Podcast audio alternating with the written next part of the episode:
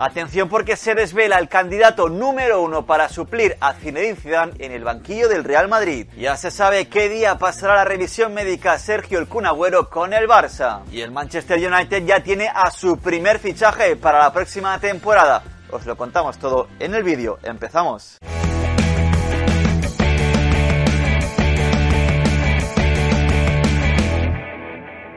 Buenos días, buenas tardes y buenas noches. Bienvenidos a un nuevo Post News. ¿Qué tal? ¿Cómo estáis familia Post United? Espero que como siempre perfectamente, con muchísimas ganas de ver un nuevo vídeo. Estamos ya a domingo de resaca ¿eh? de esta final de la Champions entre Chelsea y City que se llevó el equipo de Tuchel, la segunda Champions en la historia del equipo Blue. Y atención, cositas, sé que sucedieron tras el triunfo de los de Tuchel. Por ejemplo, aquí vemos a un aficionado dormido y que lo despierta quién? Marcos Alonso, el jugador español del Chelsea, que a la salida del hotel despierta a un fan que seguramente no durmió en toda la noche. Por cierto, también deciros que Erling Haaland acabó siendo el máximo goleador ¿eh? de esta edición de la Champions, 10 goles en 8 partidos y hemos hecho en nuestro Instagram arroba el 11 ideal de esta edición de la Champions 2021 Siempre es complicado hacer un 11, pero os dejamos en nuestro Instagram, arroba postutd, para que podáis comentar ¿eh? si incluiríais a alguien, si sacaríais a otro, algún cambio. Sabéis que esto siempre genera polémica, pero nos gusta leeros y también si tenéis alguna cosita que decir en el vídeo, también lo podéis hacer por supuesto. Y un apunte más de esta final de la Champions, porque escribió Kevin De Bruyne en sus redes sociales tras ese encontronazo con Rudiger que lo sacó del partido, pues bien, Kevin De Bruyne, el belga, que dijo, mi diagnóstico es fractura aguda del hueso de la nariz y fractura orbitaria izquierda. Ahora me encuentro bien, pero obviamente todavía decepcionado por lo de ayer. Volveremos, remató el belga. Desde Post United le deseamos una pronta recuperación. Y rematamos esta información de la Champions con una noticia que da Fabrizio Romano que asegura que Thiago Silva renovará una temporada más con el conjunto Blue, por lo que el brasileño seguirá hasta 2022.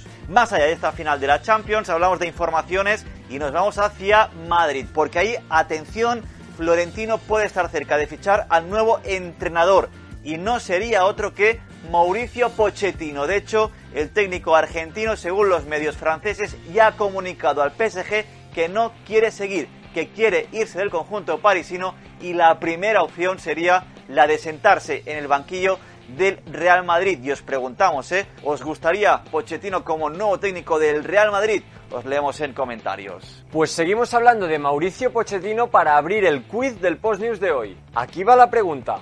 ¿A cuántos equipos ha entrenado Mauricio Pochettino? Ya sabéis, dejarnos en comentarios la respuesta. Os la daremos al final del vídeo. Y seguimos hablando del Real Madrid porque el equipo blanco presentó en esta jornada de domingo las equipaciones de la temporada 21-22 estas que estáis viendo y os proponemos un juego, ¿eh? Ponedle nota a la nueva equipación del Real Madrid, os leemos en comentarios. Y aún hablando de la actualidad del conjunto blanco, una información que nos llega desde Francia porque habló Karim Benzema, el francés, sobre la salida de Zidane, su ex técnico ya en el conjunto blanco y dijo, "Estoy decepcionado con que Zidane se vaya del Real Madrid." Pero la vida sigue. Remató Benzema, veremos quién acaba siendo el sustituto del técnico francés. Y de Madrid a Barcelona, porque si en Madrid se mueve el mercado, no lo es menos. En Barcelona, de hecho, Eric García puede llegar esta misma noche, la noche de domingo a lunes, a Barcelona y ser presentado como nuevo jugador del Barça entre lunes y martes. Una información que apunta a la emisora RAC U. Y quien veremos si sigue o no en el Barça la próxima temporada son Jordi Alba y Busquets. Según el diario Sport, Jordi Alba tiene una oferta interesante del Atlético de Madrid que vería con buenos ojos y el Bayern podría estar detrás de Sergio Busquets. Sabemos que el Barça quiere desprenderse de jugadores con ficha alta. Estos dos son algunos de los candidatos. Veremos si acaban saliendo o no Jordi Alba y Sergio Busquets. Y hablando del Barça, atención a lo que cuenta el diario Sport, que asegura que el Kun Agüero también pasará revisión médica la próxima semana. Sabemos que está ya cerquita. Bien, Sport apunta a que la semana que viene, este mismo lunes de hecho, ya puede pasar revisión médica y estar en Barcelona. Y otro futurible del Barça habló fue Naldum, el holandés que a su llegada a la concentración de la selección holandesa, por cierto, al lado de Frankie de Jong, dijo, no puedo negar los contactos con el Barça, acabo contrato y es una situación interesante para muchos clubes. Hemos hablado de Real Madrid, Barça, ahora lo hacemos del Atlético de Madrid porque según asegura el diario Marca, Morata no será un problema para el conjunto colchonero y es que la Juventus prorrogará su cesión un curso más por lo que los rojiblancos podrán fichar a un delantero que acompañe a Luis Suárez. No dejamos el fútbol español porque en el Sevilla, según el diario Marca, tienen un nuevo objetivo y es el delantero del Alavés, José Lu. Sabemos que eh, Luke de Jong puede abandonar el Sevilla, puede volver a su país, a Holanda, pues Monchi se habría fijado en el delantero del Alavés como sustituto de Luke de Jong. Y hablando del Sevilla, habló Jules Koundé, el central convocado con la absoluta de Francia para esta Euro 2020, que dijo lo siguiente, me gustaría jugar en un club más grande, abriendo así las puertas de par en par.